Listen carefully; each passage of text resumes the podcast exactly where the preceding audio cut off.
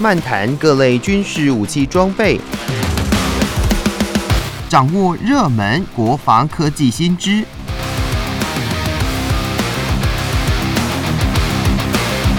军武说早安，陪您一起领略国防知识力量。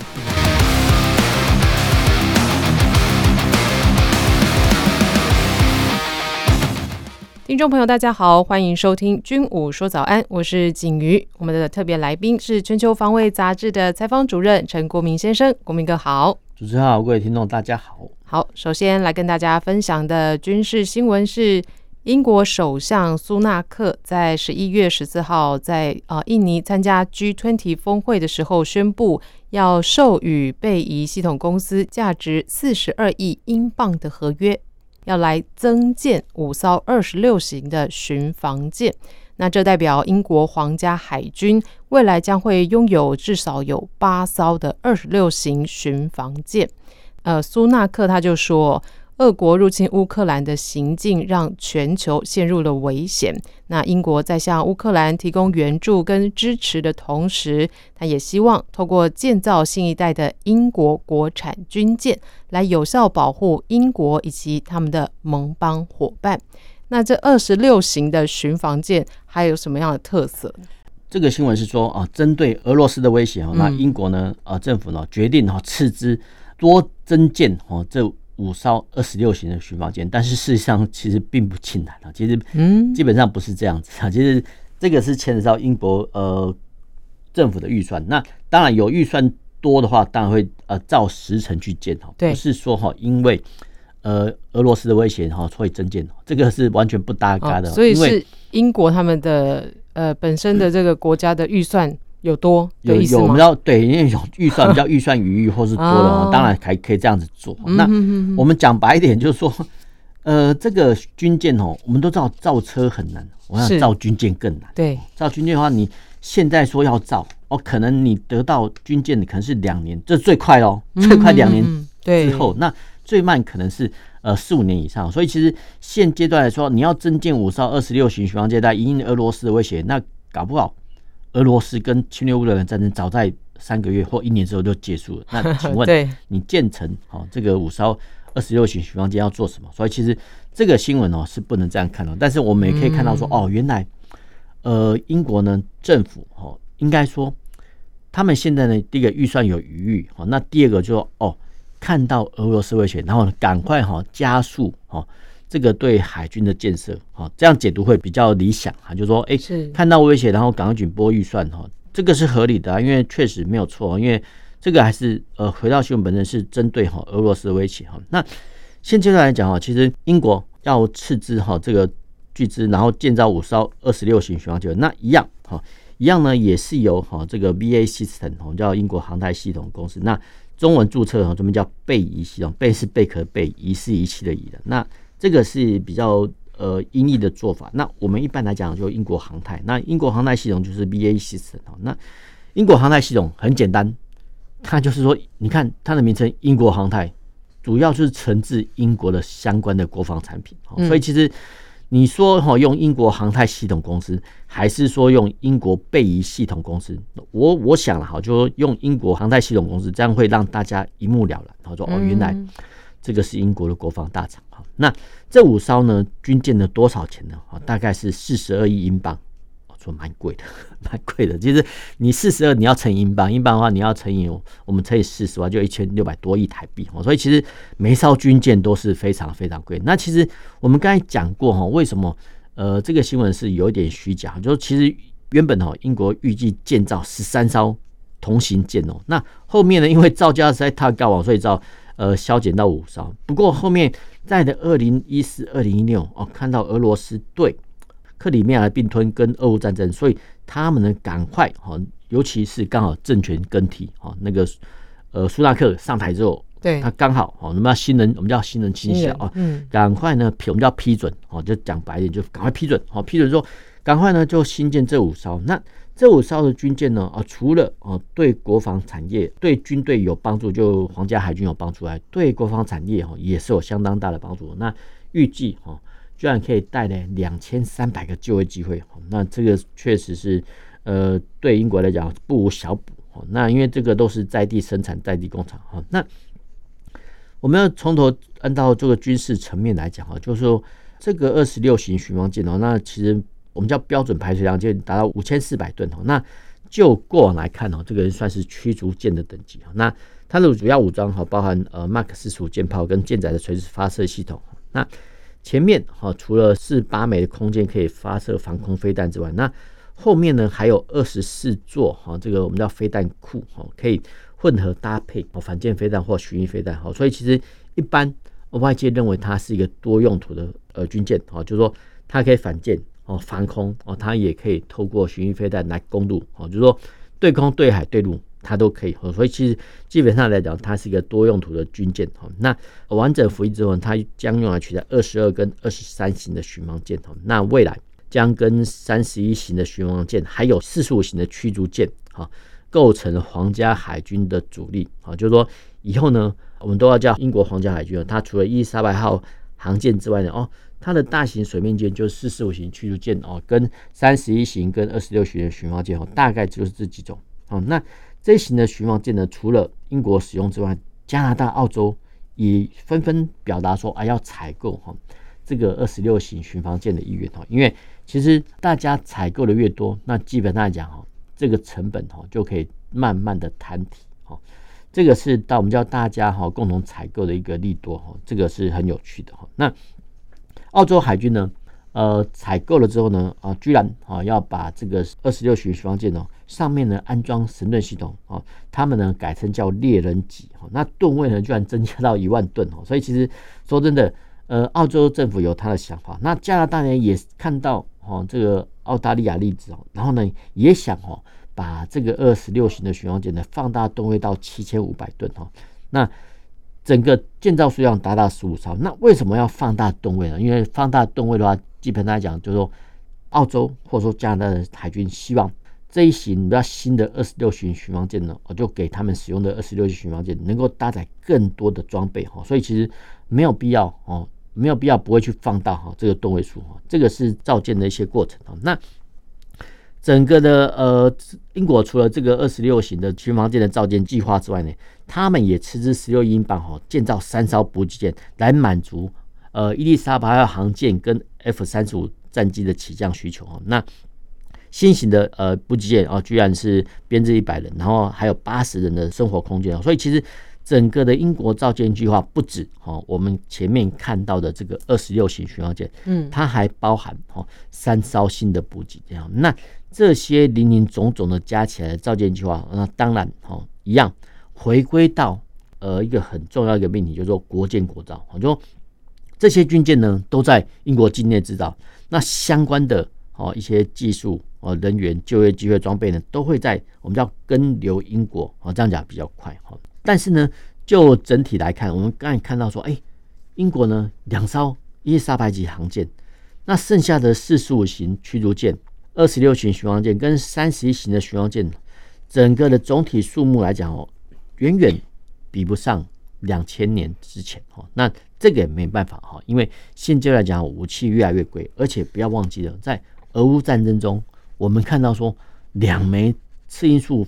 的海王星反舰飞弹。就把万吨级的莫斯科号巡洋舰给击沉哦，所以其实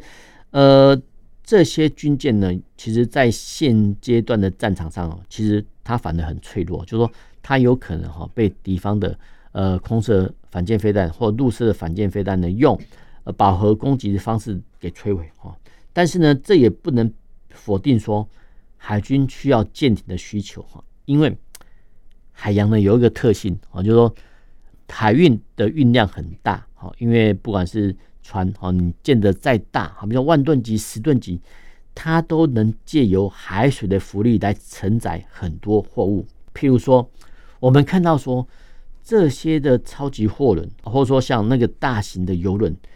怎么可以建到那么大？哦，没有错，因为海洋有浮力。哈，那海洋会有浮力的话呢，其实在过往我们叫大航海时代，哈，比如十五、十六世纪，嗯，那。大航海时代呢，其实荷兰、哦西班牙、葡萄牙，他们就发现说，哎，可以透过船只之间的我们叫贸易往来，可以获得不错的商机。那这些的商船的往来，哈，比如从，比如说假设哈，从西班牙哈到所谓的印尼，哈，这个航路，这个交通线呢，居然呃是一个赚钱的商机，哈，那当然哈，当然哈，这个赚钱的商机会衍生到很多的纠纷哦，因为一个国家起来哈，另外一个国家就会兴起，哈，比如说像之前哈，比如说。呃，西班牙跟英国哈，还有荷兰就打过很多几次的海上战争，他们呢都是透过海军来争夺哈这个海上的交通线的通畅啊，所以其实海军呢，呃，虽然说在莫斯科号巡洋舰被击沉之后，有部分人是说海军舰艇无用论哈，不过就维持海上贸易线跟交通线往来的状况下呢，哦，其实各国海军呢又必须要有这个所谓的。军舰来巡逻，哈，所以其实这个非常非常有趣哦。所以我觉得这部分哈，要怎么来协调做搭配，那端看每一个国家哈这个财政状况而定。嗯，针对这个国民哥来解说这个新闻之后，真的是呃了解到这一则新闻里面原来不是因为。乌俄战争，然后才让英国来有想要增建这个二十六型的巡防舰，而是首先的首要是因为他们有这样的预算有余裕，才有办法这样来做增建。好，那先分享到这里，听首音乐，再回到节目中。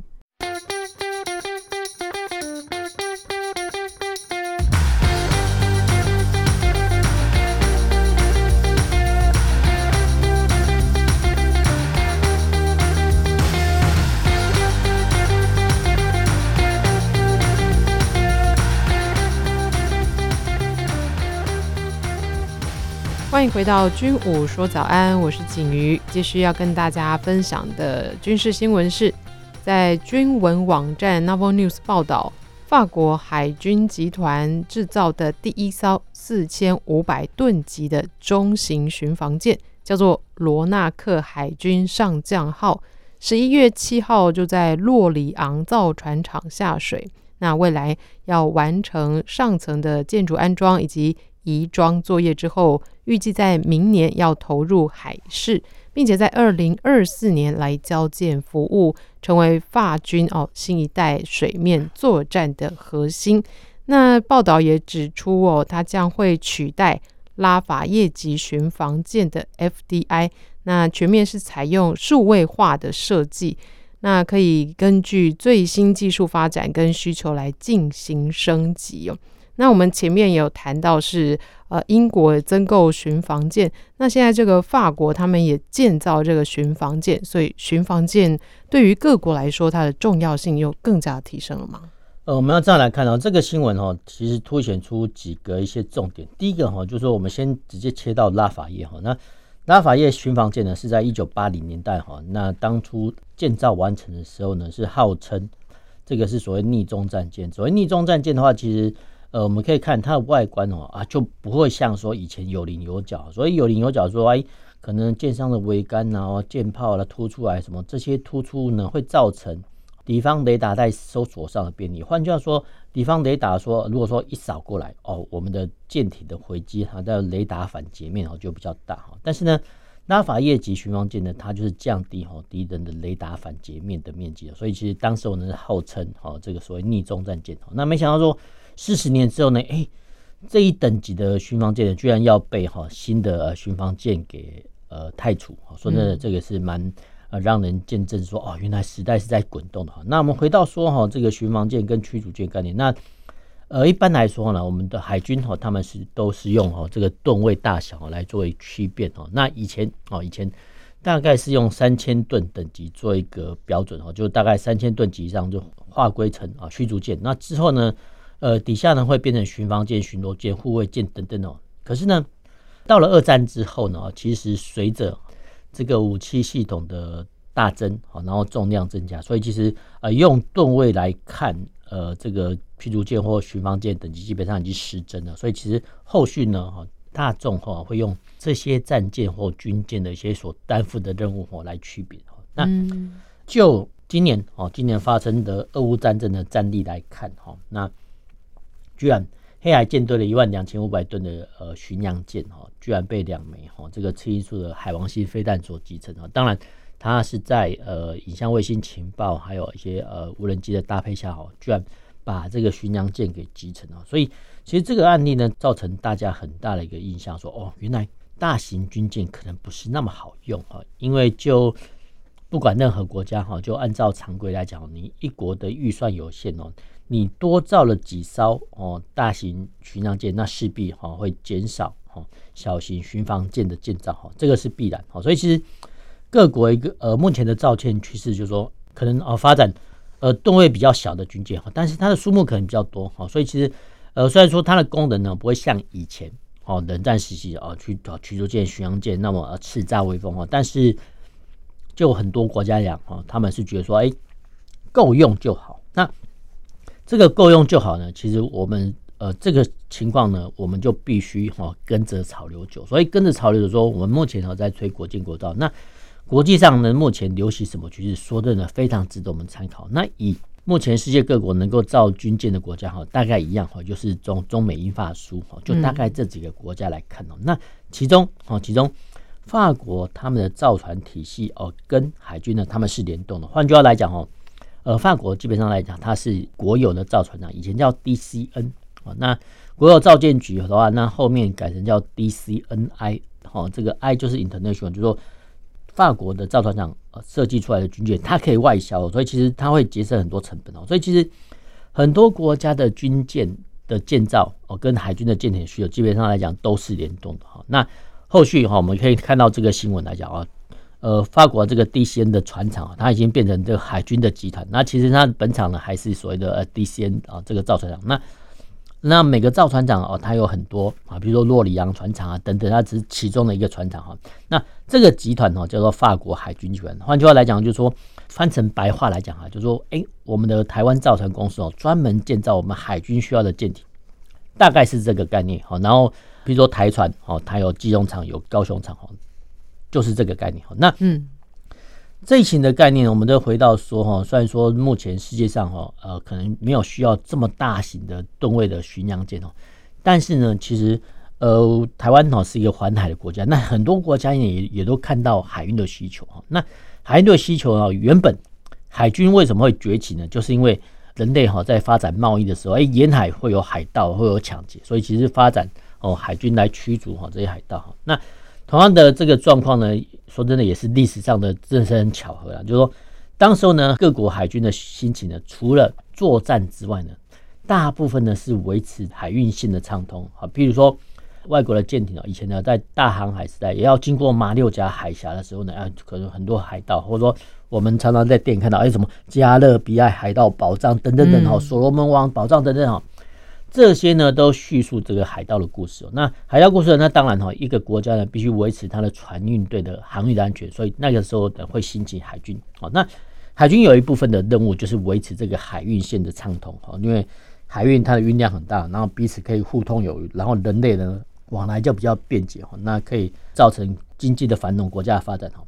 这个是我们还没有办法哈完全舍弃海军的一些症结所在。哈，所以其实。呃，虽然说没有办法造很多大军舰，但是小型军舰可以造，所以其实目前巡防舰这个等级呢是各国的造舰趋势。那我们来看哈，这个所谓的这个新的巡防舰，它有一些特征哦，就是说它的武装，所以按照过往来看，哎，其实不是很强哦。那大概只有舰首的一门七十六公里舰炮，然后呢，它只有搭载八枚的飞反舰飞弹，然后呢，